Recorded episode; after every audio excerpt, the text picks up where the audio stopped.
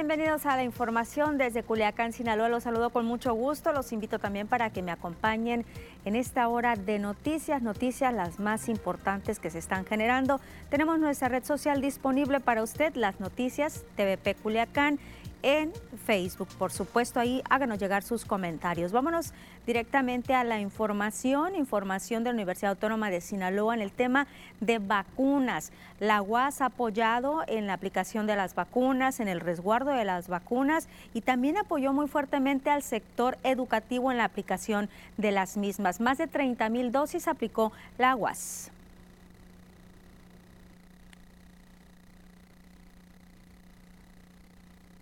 Eh, aquí el, en Seu Mochis, en Guamuchil la preparatoria Guamuchil, en Culiacán la preparatoria Emiliano Zapata y en Mazatlán el Polideportivo. De esas más de 70 mil dosis, en la universidad eh, pudo aplicar más de 30 mil de ellas.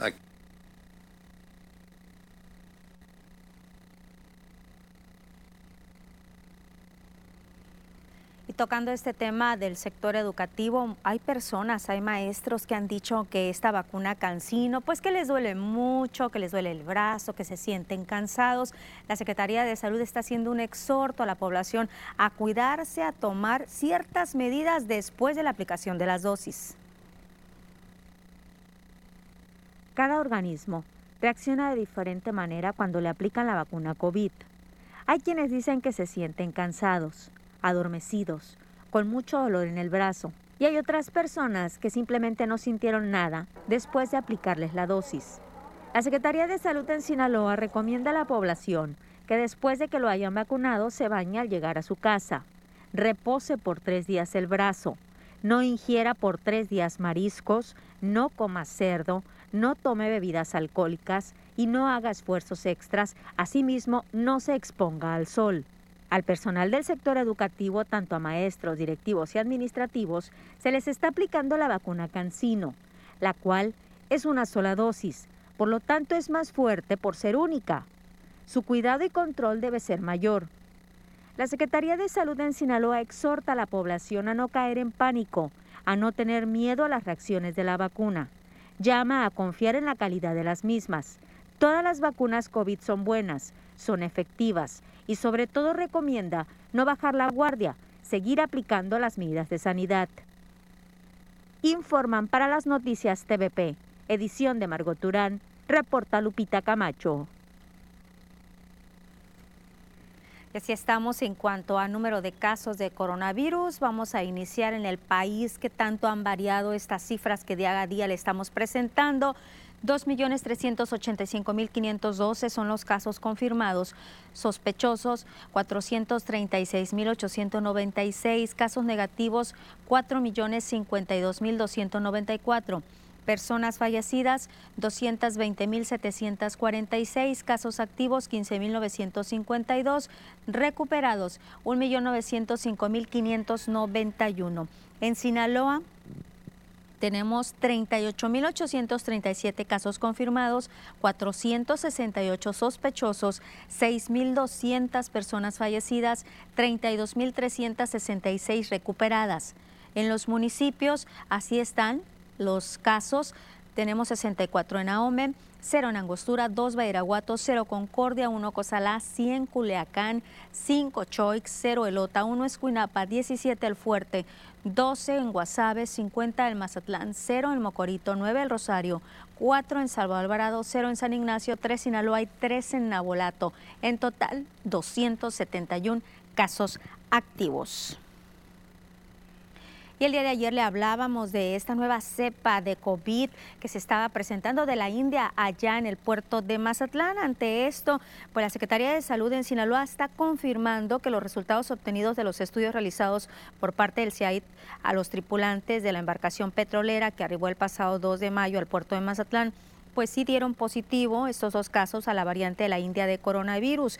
El secretario de Salud de Frenencinas afirmó que esos dos casos, así como el resto de los positivos, se encuentran ya bajo tratamiento correspondiente sin presentar algún problema mayor, clínicamente estables siguiendo los protocolos normativos para este tipo de situaciones y es importante, dice, señalar que las muestras fueron tomadas por el Centro de Investigación en Alimentación y Desarrollo de Mazatlán, CIAT, y enviados posteriormente al INDRE para su validación. También dijo que no debemos bajar la guardia, al contrario, pues seguir aplicando todas las medidas de prevención. Y la Coparmex está, está avalando este regreso a clases presenciales siempre y cuando pues, se sigan aplicando las medidas de sanidad. Dijo el presidente Coparmex, Guillermo Gastelumbón, que eso traerá un impacto benéfico para el comercio. Se van a reactivar varias actividades que van de la mano, pero aclaró que tiene que ser el regreso a las aulas con todas las medidas necesarias, sin precisar cuál sería el impacto en los diversos giros empresariales por este regreso a clases. Señaló que se debe de hacer un gran esfuerzo por parte de la autoridad. Sí, aquí en Coparmex Centro Sinaloa pues, estamos exhortando también a la autoridad que en septiembre o agosto, que es cuando se inicia el nuevo ciclo, este, empiece la actividad con escuelas sanas, hay que certificar de una manera, hay que vencer el vandalismo que han tenido, robo de, de cableado, de tubería de agua. Entonces sí, ahí es un gran esfuerzo para la autoridad volver a poner orden, a, poner en condiciones de, de recibir tanto a maestros como estudiantes. Pero ¿qué dicen los papás? ¿Están dispuestos a mandar a sus hijos ya a clases, a clases presenciales? Veamos. Pues no, porque, porque se me enferman. Ajá. tiene ese miedo de que se Sí, tengo miedo porque pues a veces que uno eh, está presente con otro que ya lo tuvo, pues, y, entonces, pues, ahorita por lo pronto no me gustaría, tengo un niño chiquito, una de 12 y uno de 8 años. Sí, sí lo mandaría. Pues porque ya, ya hay más protección para ellos, ya, pues, ya más seguridad. Pues sí. Ya sabiendo que están vacunados los maestros, hay más confianza. Pues sí, sí lo mandaría. Ah, hay que decirlo que todavía nuestro estado no se da a conocer alguna fecha ya en específico para este regreso a clases. Lo que sí en la UAS ya se dijo que se va a culminar este ciclo escolar de manera virtual. Y en la misma UAS, pues ya está todo listo para la aplicación del examen Ceneval el día de mañana 20 y el próximo 21 de mayo se va a aplicar este examen de admisión en la Casa Rosalina para nivel superior. Tal como sucedió el año pasado a causa de la pandemia, de nuevo el examen será desde casa, modalidad virtual. El rector de la UAS, Juan Eulogio Guerraliera, dijo que en esta ocasión fueron 135 mil fechas ofertadas, de las cuales se tomaron 60 mil. Se eh, registraron en el nivel superior 22.357 que están listos para el examen Ceneval del día 20 y del día 21 y el resto, como lo decíamos, en el nivel, en el nivel eh, medio, medio superior. Entonces, en el nivel medio superior se ofertaron 55.565 fichas y, y de estas se terminaron 20.492, o sea, terminaron con el procedimiento. Estas 22.492 de nivel medio superior pues ya tienen asegurado su espacio en la UAS. Mientras tanto, 22.357 jóvenes, 57, 22.357 aspirantes, pues el día de mañana y pasado van a tener que realizar el examen Ceneval para nivel superior. Nos vamos a pausa, regresamos enseguida aquí a las noticias.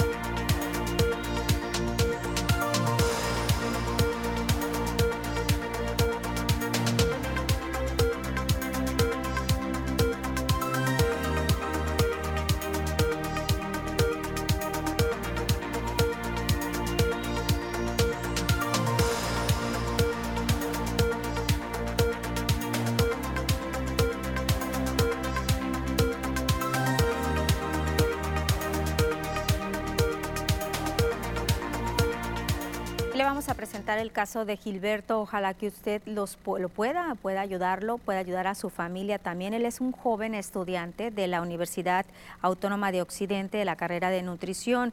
Pues tiene muchas metas, terminar su carrera precisamente de esa manera ayudar, orientar a las personas con una buena alimentación, pero fue a los 13 años cuando a través de un análisis de sangre se le detectó una enfermedad renal crónica de la cual su tratamiento ha sido hemodiálisis.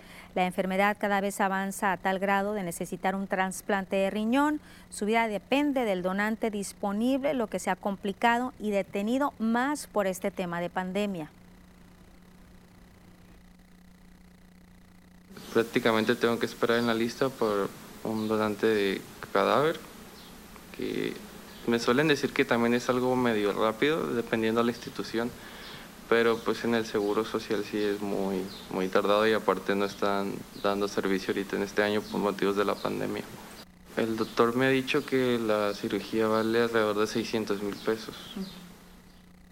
Sus compañeros de la Universidad Autónoma de Occidente se han unido para apoyar a Gilberto, realizando colectas, rifas y donaciones a la cuenta del Banco Bancomer, le digo, 4152 3135 9194 4009 a nombre de Gilberto Ayón. La señora Noemí Quesada, madre del joven, pide a la población sumarse a la causa para lograr que Gilberto pueda ser trasplantado. Pues yo pido ayuda a la ciudadanía, a las instituciones para que puedan apoyar a mi hijo, ya que es un problema pues muy grande de insuficiencia renal, ocupa un trasplante y pues es muy difícil llegar a la meta porque pues es, es muy costoso, entonces pues yo estoy pidiendo ayuda para mi hijo para que pues pueda salir adelante y pueda tener una vida normal. Para el joven estudiante ha sido difícil llevar su vida con el tratamiento de hemodiálisis, clases en línea y tareas extras. Sin embargo, su motivación es ser alguien en la vida. Quiere lograr todas sus metas, pero me siento un poco frustrado por lo que estoy padeciendo y siento que a veces no lo podría lograr, ya que ir al hospital... Eh, tres veces a la semana se me hace muy complicado todas las mañanas.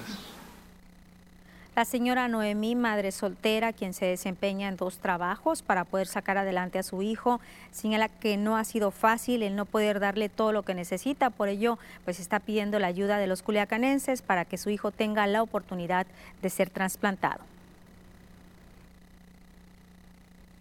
Pues ha sido muy difícil pues más para él, pues porque es muy cansado estar yendo hemodiálisis cuatro horas, tres veces a la semana y pues también el, estudiar, pues siempre le he echado muchas ganas al estudio, sigue estudiando. En el marco del Día Mundial de la Donación de la Leche Materna que se celebra precisamente este 19 de mayo, pues este, está ponderando la importancia de la lactancia. Marta Aguel Gómez, ella es jefa del Servicio de Neonatología del Hospital de la Mujer. Recordó que la lactancia es considerada como una fase importante de la salud infantil.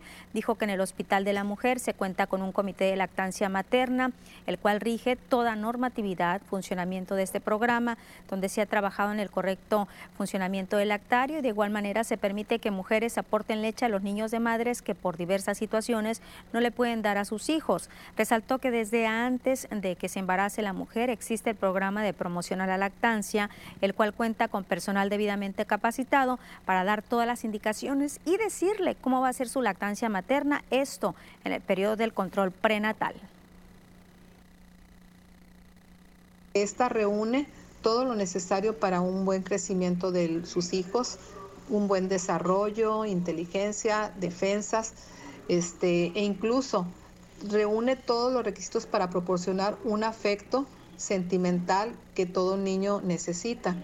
Y es por eso que la Organización Mundial de la Salud recomienda la lactancia materna exclusiva durante los primeros seis meses y continuarla hasta los dos años, pero ya con otros alimentos como son las frutas, verduras, papillas, etcétera. Y vamos a cambiar de tema ante la falta de una respuesta favorable a las exigencias de los trabajadores de ICATSIN. Recordemos que se hizo un paro laboral mantienen incluso este plantón a las afueras de las oficinas de ese instituto.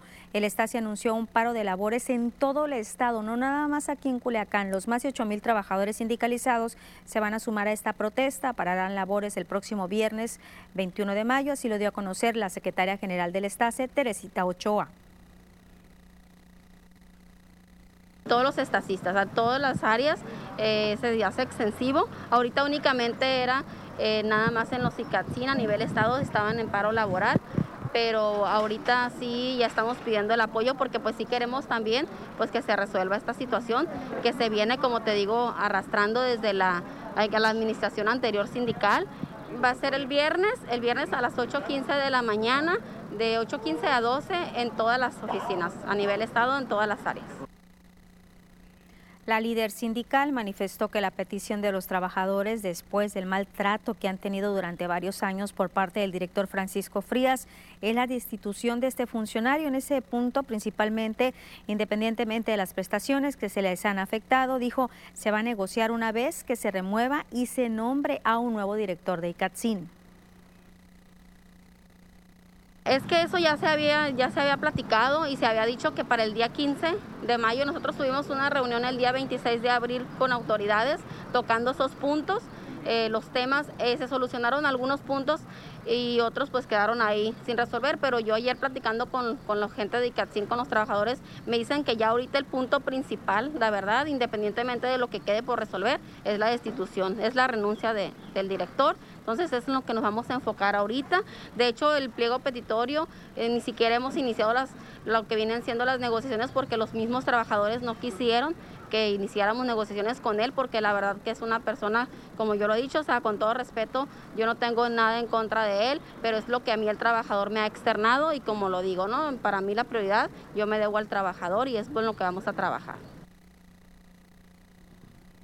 Incluso cuando dimos a conocer de esta manifestación en Icachín, el mismo director de este instituto, Francisco Frías, hablaba de las respuestas que están teniendo a las peticiones, pero pues ya vemos que no, que los trabajadores ya no quieren que esté este funcionario encabezando el Icachín. Hablamos también en esta emisión de las noticias la situación tan crítica de las presas, esto por la sequía que se tiene aquí en Sinaloa. El nivel de las presas en la entidad ya se encuentra en un 10% y está bajando. El 2020 fue un año sin lluvias, la peor sequía de los últimos 60 años. Las presas de Sinaloa prácticamente operaron el año anterior y el presente con los volúmenes de agua del 2019, donde pasaron de un 75% a caer al 10% en el que actualmente se encuentran, lo que garantiza agua solo para dos años y exclusivamente para uso doméstico. Están en un nivel muy cercano al 10%. y, y, estamos reservando en esos volúmenes el, el, agua para un uso prioritario que es el doméstico público urbano, eh, que está quedando a buen resguardo en las presas, en, principalmente en la presa eh, del Comedero, sobre el San Lorenzo, eh, Tamazula, Humaya, en el río Sinaloa, en el río Mocorito y en el río El Fuerte. Eh, tenemos reservas para dos años de uso doméstico ante un caso extremo de que no tuvieran lluvias en dos ciclos seguidos. El director del organismo de Cuenca Pacífico Norte de Conagua, José Luis Montalvo, dijo que son dos presas las que preocupan en este momento por el bajo volumen del agua que presentan. Le digo cuáles son, la presa Miguel Hidalgo y la presa López Mateos, que están promediando un volumen del 5 y 6%. Tenemos dos presas con la mayor este, preocupación, la Miguel Hidalgo sobre el Río Fuerte y la Adolfo López Mateo sobre el río Maya. El, río Fuerte, que es la Miguel Hidalgo, anda por el orden del 5% y la Adolfo López Mateo anda entre el 6, 6,5%. Eh, y el resto pues andan del 10, 11, 12, 14% y eso nos da la media del 10%.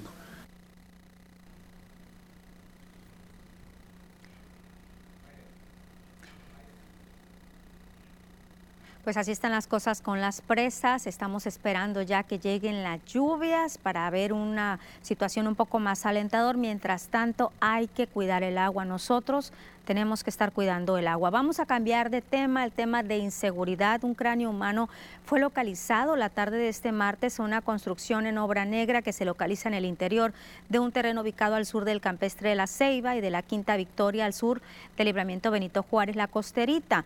Las autoridades informaron que el cráneo fue localizado a flor de tierra en el sitio entre la hierba y el monte. No se localizaron más huesos en el sitio. El reporte se registró a las 3 de la tarde. Ahí arribaron pues elementos de la policía municipal quienes confirmaron el hallazgo que fue hecho primeramente por elementos de la Comisión Estatal de Búsqueda para Personas Desaparecidas que se encontraban realizando recorridos de localización de restos humanos en esta zona que tras ubicar el cráneo dieron aviso a las autoridades. Y precisamente la Comisión Estatal de Búsqueda, personal de esta Comisión de Búsqueda para Personas Desaparecidas, localizó la tarde eh, en menos de una hora un cuerpo de una persona del sexo masculino sin vida en avanzado estado de descomposición sobre una brecha que comunica la pensión de grúas Culiacán al sur del libramiento Benito Juárez. Las autoridades informaron que el hallazgo se registró a las 4 de la tarde por parte de integrantes de la comisión que acudieron tras un llamado. Se trata de un hombre de aproximadamente de 30 años de edad, de complexión regular, tez morena, que llevaba puesto un pantalón de mezclilla azul cielo, boxer gris y unos calcetines blancos, pero no se le apreciaban impactos de bala. Nos vamos a pausa. Recuerda que estamos transmitiendo también en el Facebook las noticias de Peculiacán.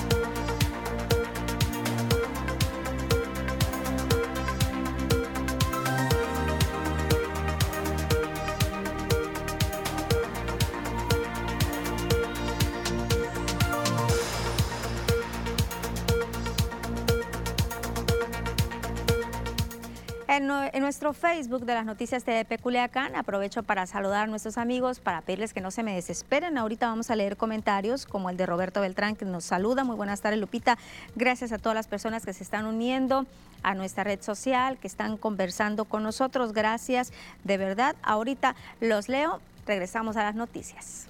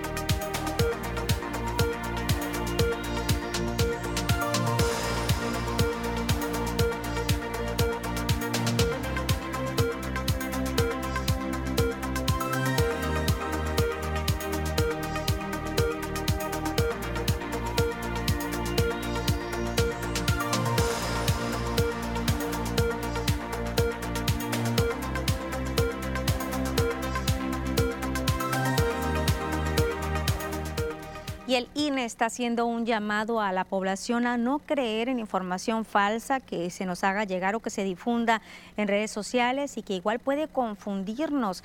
Jorge Luis Ruelas Miranda, vocal ejecutivo del INE Sinaloa, dijo que recientemente circuló en WhatsApp o está circulando información donde invitaban a las personas a ir a votar lo más temprano, el 6 de junio, lo más temprano que se pueda, ya que solo estarían votando 30 personas por cada hora durante la jornada electoral. Se desconoce, dice, de dónde salió la información cuál era el propósito, pero lejos de ser contraproducente, pues sí, es alentador, ya que en Sinaloa se van a instalar 4.986 casillas, la lista nominal es de 2.252.107 personas, hay 451 ciudadanos y ciudadanas por cada casilla. Considerando estas cifras, el hecho de que voten en promedio 30 personas por hora no es una mala noticia, al contrario, es una muy buena noticia, puesto que en las 10 horas que dura la jornada electoral sumarían 300 votos por casilla, que en Sinaloa representarían una participación del 66.5%. Esto es 6 puntos porcentuales por encima de la participación electoral presentada el pasado proceso electoral en donde hubo una elección presidencial. En esta conferencia de prensa se aprovechó para presentar a Inés, un asistente virtual que funciona a través del chat automatizado por WhatsApp, donde hay varias opciones de información que proporciona a la población, como la fecha de las elecciones, la ubicación de casilla, los delitos electorales, información de tiempo, de resultados de casillas, el mismo día de la elección, conteo rápido, entre otros. Lo único que se debe hacer es enviar un mensaje que diga hola al número 55 58 09 7300.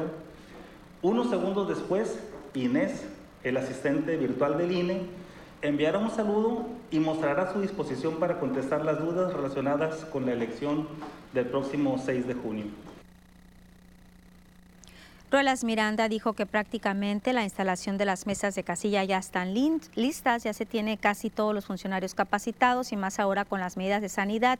Se le cuestionó si tienen que reportar al área de fiscalización la participación de los familiares de los candidatos en las campañas, donde en algunos casos se ve que están muy activos, a lo que respondió que si se genera gasto, pues sí se tiene que hacer. Los familiares no tienen ninguna obligación con el instituto los candidatos y las candidatas y los partidos políticos están obligados a presentar sus informes. Nosotros no eh, nos, entendemos pues con las personas obligadas Le repito el número de Inés, este asistente virtual, es el 55 5809 73 00. Y a pocos días de llevarse a cabo ya este proceso, esta jornada electoral, el periódico de circulación nacional, El Universal, publica una encuesta donde el candidato a la gubernatura, Mario Zamora, de la Alianza Va por Sinaloa, está en empate técnico.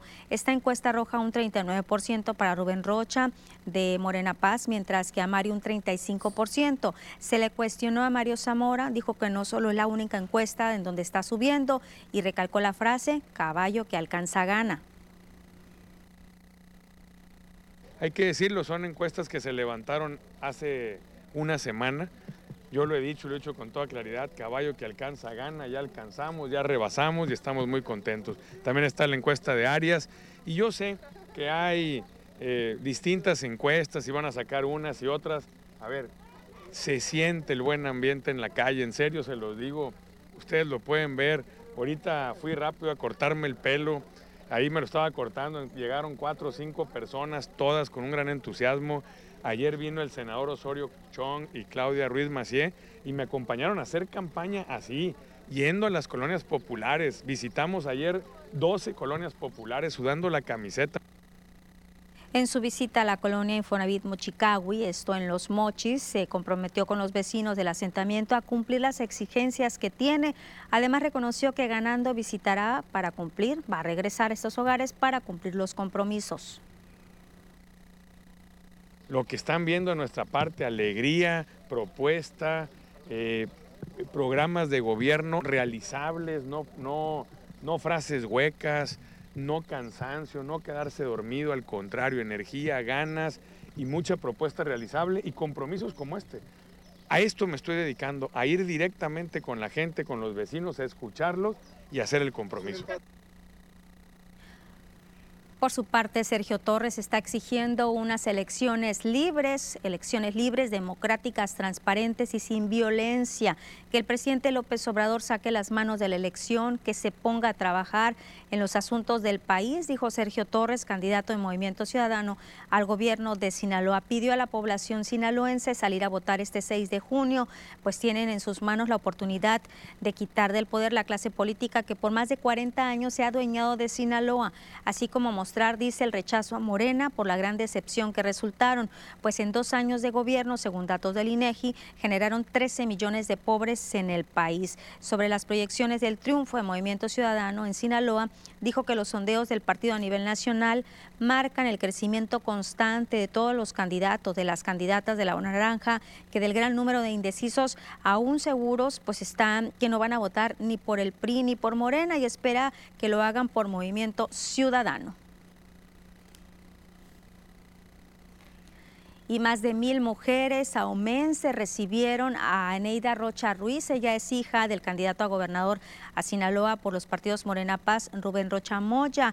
Eneida Rocha les externó que está recorriendo todo Sinaloa, está haciendo campaña sin candidato. Dice es un puente de comunicación entre ustedes y su papá. El día de hoy realizaron más de 125 encuentros con mujeres, hombres, jefas de familia y grupos vulnerables de los 18 municipios hasta el día de hoy.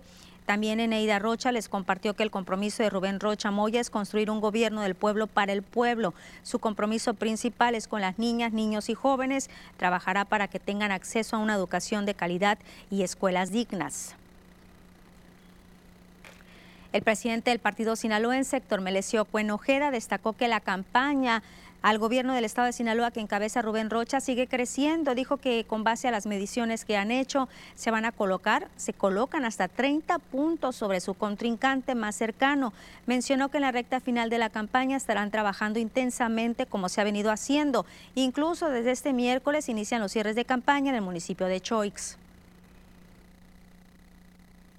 Pero más en las encuestas que nosotros hemos hecho, el PAS tiene un departamento de demoscopía que siempre estamos monitoreando Sinaloa de, todo el tiempo para descubrir debilidades, son para consumo propio y se trabajan esas debilidades.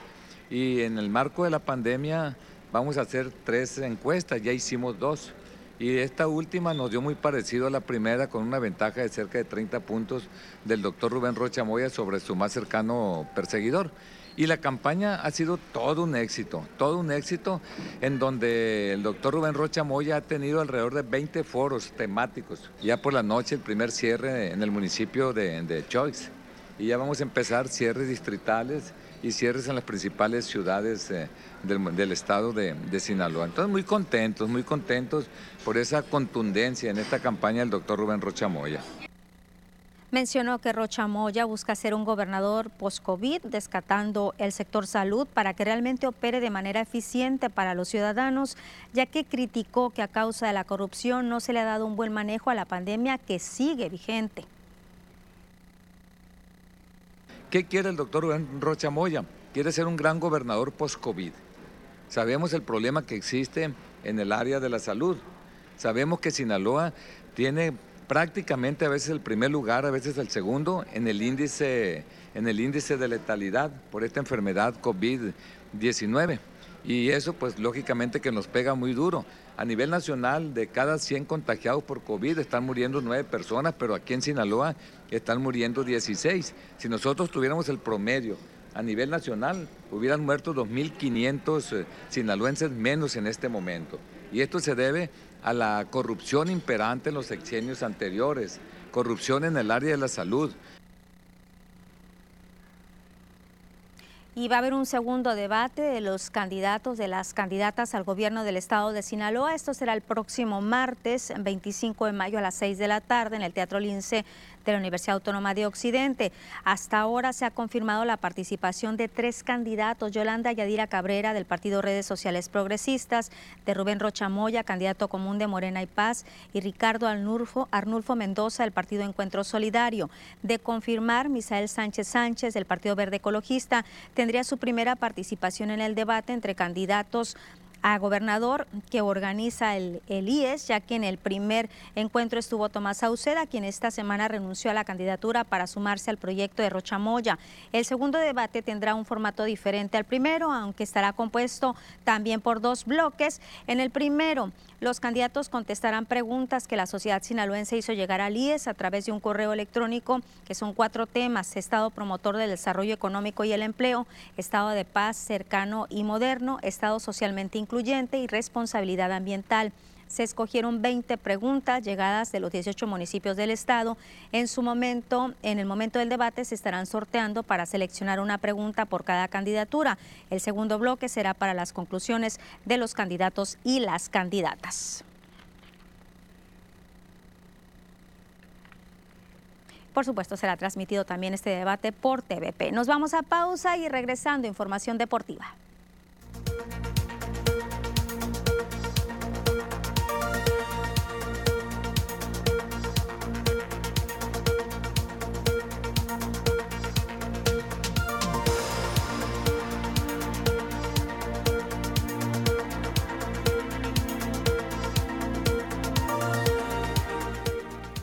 Tenemos comentarios en el Facebook. Arnulfo Torres, buenas tardes, Lupita. No nada más los ciudadanos sanitarios, los cuidados sanitarios hacen falta para el regreso a clases, también la reparación de escuelas que han sido saqueadas y destruidas en todo este tiempo de pandemia. Son millones, muchos millones de pesos que se tendrían que invertir en ello. Un saludo a todo el equipo de TVP, sí. Dayanara Paola Peña, sigue fuerte el calor bueno, nos pone calor. Eh, Lupita, aquí en la ciudad, y quería preguntar a Visaída Ispuro sobre este nuevo técnico de Mazatlán, cómo lo ve, el que sabe del equipo y femenil también. Buenas tardes, Lupita, y a todo el equipo de TDP. Saludos, Daniel León, buenas tardes. Y la licenciada Ayala, pues anda trabajando. Imelda estuvo haciendo eh, el favor de estar aquí al frente de este noticiero en este mes y medio que yo estuve ausente, Daniel. Pero pues Imelda sigue trabajando con nosotros con mucho gusto, por supuesto. Le hago llegar tu comentario. Y vamos a regresar a las noticias. Ahorita vuelvo al Facebook. Ya está listo Avisaid.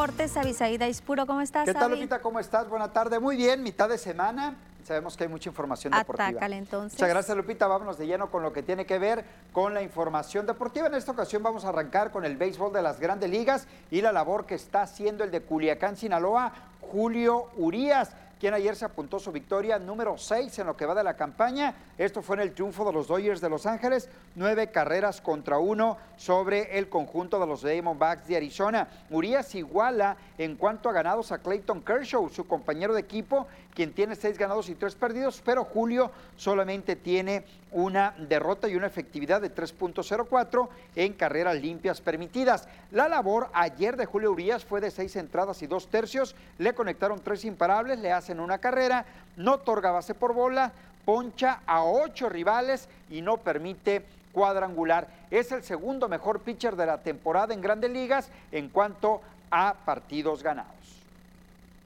Vámonos con las semifinales de la Liga MX. Hoy se va a jugar lo que es el partido de ida de la semifinal entre los Tuzos del Pachuca y la máquina celeste del Cruz Azul. El partido será en la cancha del estadio Huracán a partir de las 19.30 horas. Habrá que comentar que Cruz Azul llega después de dejar en el camino al conjunto de los Diablos Rojos del Toluca, fue superlíder de la competencia y por lo cual Cruz Azul debe de ser considerado el favorito para llegar a la gran final. Adrián Aldrete habló previo al compromiso de mañana.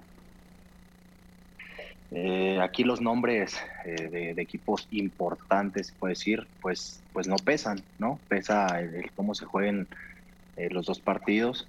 Entonces, también nosotros nos corresponde simplemente pensar en, Pachuca, no más allá, porque sería primero una falta de respeto para, el, para el contrario, en este caso Pachuca, por su parte, el conjunto de los Tuzos del Pachuca viene de eliminar a Guadalajara en reclasificación y después echó a las Águilas del América en la ronda de cuartos de final. Llega motivado el conjunto del señor Pesolano para el partido de hoy por supuesto, para lo que es la eliminatoria. El Santos Laguna de Torreón es otro de los equipos que se encuentra en la ronda de semifinales, pero ellos van hasta el día de mañana en el partido de ida, jugando en casa ante el conjunto del Puebla. Santos Laguna que cuenta con un equipo, no voy a decir modesto, pero no cuenta con grandes figuras como otros equipos que eran considerados favoritos para llegar a esta instancia. Uno de los jugadores del Santos Laguna es Ronaldo Prieto, quien marcó el gol de la clasificación frente a los Rayados del Monterrey. Él habló previo a enfrentar la ida al conjunto del Puebla. Nosotros no nos sentimos los favoritos, nosotros jugamos partido tras partido y bueno, hacerlo lo que mejor sabemos, este, jugar, jugar este, tener el balón, presionar alto, como siempre lo hemos hecho todo el torneo, intensos todo el partido y bueno, este, y creo que, que va a ganar el mejor, ¿no? el que esté mejor preparado y haga mejor las cosas y esté más concentrado. El equipo de Puebla, por su parte, rival del Santos Laguna el día de mañana, se ha colocado en instancias que no esperaban, yo creo, ni ellos mismos al encontrarse en la ronda de semifinales. Ahora lo que quieren es la gran final. Vamos a escuchar a Juan Pablo Segovia. Es un rival muy, muy exigente, ¿no? Ya lo, hemos vivido en la última fecha y, y nos ha demostrado también en su cancha que es muy fuerte. Entonces, en ese sentido, tenemos que, que tratar de ir preparados porque, bueno, va a ser un partido muy duro, eh, por ahí eh, es ponerse el case un poco, pero, pero es la realidad, ¿no? Es, ellos son muy fuertes de local y bueno, lo han demostrado. Vámonos ahora con información de la selección mexicana de fútbol y qué pasa en el tema Gerardo el Tata Martino y Javier el Chicharito Hernández, que no apareció en la convocatoria de 40 jugadores que van a disputar la National League y probablemente la eliminatoria rumbo a el Mundial de Qatar. Da su versión el Tata Martino, esto fue lo que dijo. Javier, este, nosotros no está en esta lista porque optamos por otros delanteros delantero centro, ¿no? Son cuatro delanteros centros este, que elegimos nosotros y en esto no está Javier. Eh, pero esto no significa que este, en otro momento no pueda ser convocado. Bueno, y en más información de último minuto también, el Club Dorados de Sinaloa acaba de anunciar que mantiene a Rafael El Chiquis García como su director técnico para el próximo torneo y me parece que el trabajo fue bueno del Chiquis García. El 14 de junio estarán arrancando la pretemporada los Dorados y tendrán una segunda parte de pretemporada en cuanto a partidos amistosos se refiere. Se está manejando también un partido a puerta abierta ante el equipo del Mazatlán FC. Ya estará confirmando horarios y fechas el Club Dorados de Sinaloa. Es lo más importante que tenemos en la información deportiva. Entonces tú avalas que se quede, Avi. El Chiquis García sí me parece que hizo buen trabajo con un plantel limitado que tenía el equipo de los Dorados. Es un buen técnico, ¿eh? me parece que próximamente lo vamos a ver en primera división. Y estaban comentando ahí en el Facebook, estaba preguntando Dayanara, eh, que siempre está al pendiente de información deportiva de Mazatlán, todos estos cambios. No, pues el señor Beñat eh, San José es quien llega a dirigir, desconocido para nosotros, es un español, ha dirigido en Bolivia, ha dirigido en Chile, también lo hizo en Arabia Saudita. Tiene títulos, tiene títulos, pero estamos hablando de, ligas muy pequeñas, a excepción de la chilena, en donde con uno de los equipos importantes como la Universidad Católica obtuvo un título, algo debe de tener este técnico y veremos qué resultados da el Mazatlán. Pues esperemos que sí, ¿no? Algo que aporte al equipo, Que aporte, porque no... Y, y también necesita jugadores el Mazatlán, no únicamente entrenador. Me parece que tienen que renovar por ahí plantilla. Oye, y tanto eh, el masculino como femenino, ¿no? El Porque- femenil mejoró mucho, no clasificó, pero sí mejoró mucho en cuanto a la actividad que tuvo y ojalá que pueda tener buena participación también el Mazatlán femenil. Avi, ¿te quedas conmigo en el Por Facebook? Nos vamos a pausa.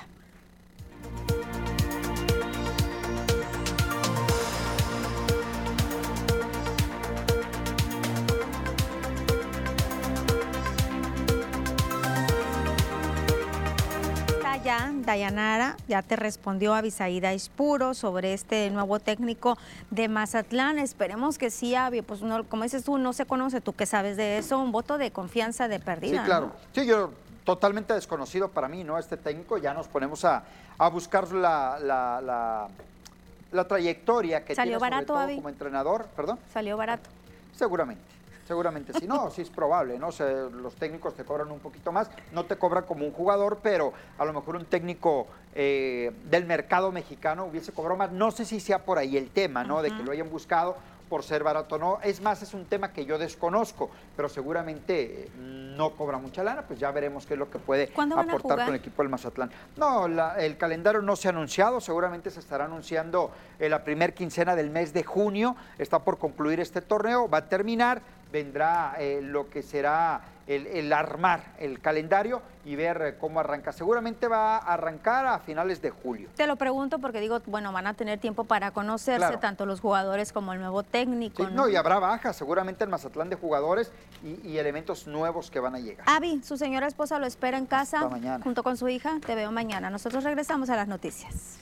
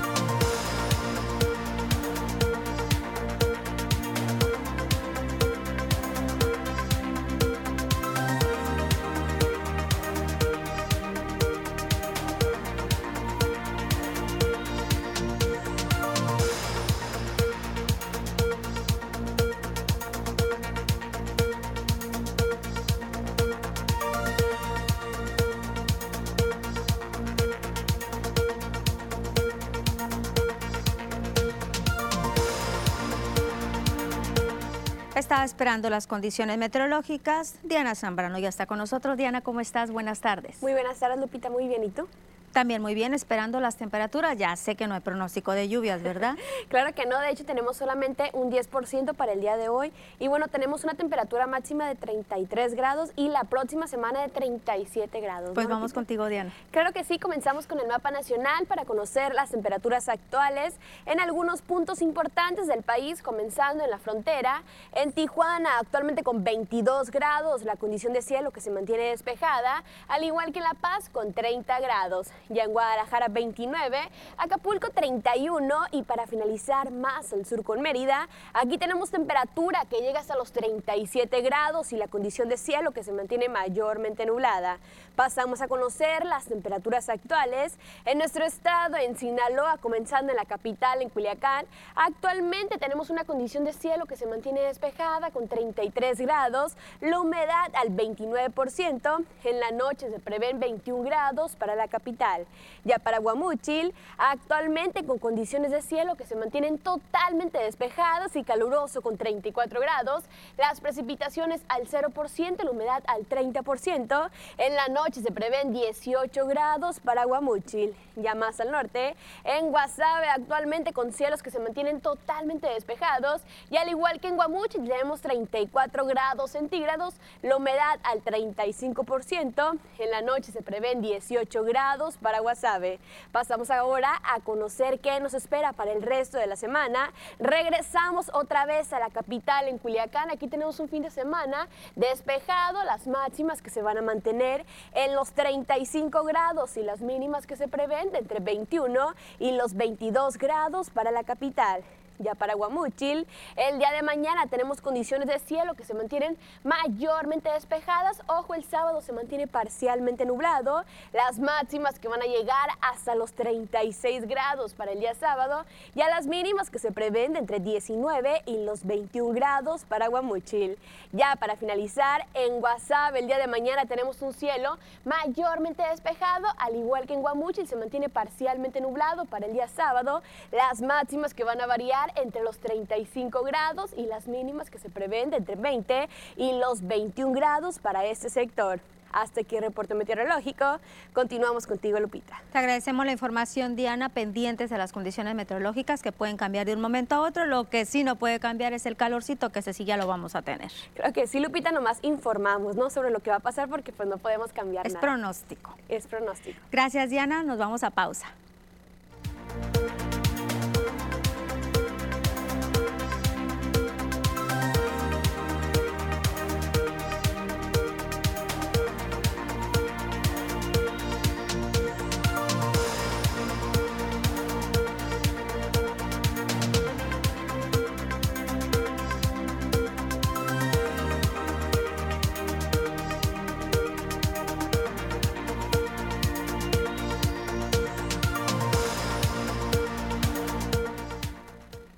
Seguimos en el Facebook. Sí, ¿verdad? Si me dicen, si me confirman si estamos ya en el Facebook de regreso. Mario Cárdenas nos dice, Lupita, buenas tardes. Si pudiera repetir el WhatsApp del INE, gracias, con mucho gusto. Es el 55 5809 7300. Lo repito, 55 5809 7300. 55 5809 7300 es una aplicación por WhatsApp que ustedes marcan, le ponen hola y ahí automáticamente les va a contestar Inés. Hay cuatro opciones también, la pregunta que ustedes eh, deseen hacer, incluso después de la jornada electoral, después del 6 de junio, pueden estar preguntando cosas, pueden estar preguntando sobre delitos electorales o el procedimiento o algún resultado que quieran eh, consultar, lo pueden hacer. Aunado a este dispositivo, les recuerdo que también el Instituto Electoral del Estado de Sinaloa tiene otro, pero es en su página, en la página de internet, para que vayamos conociendo, vayamos ubicando eh, las casillas que nos tocan eh, para ir a emitir el voto. También aquí, en este número de WhatsApp, se puede hacer lo mismo. Regresamos a nuestra última parte de las noticias.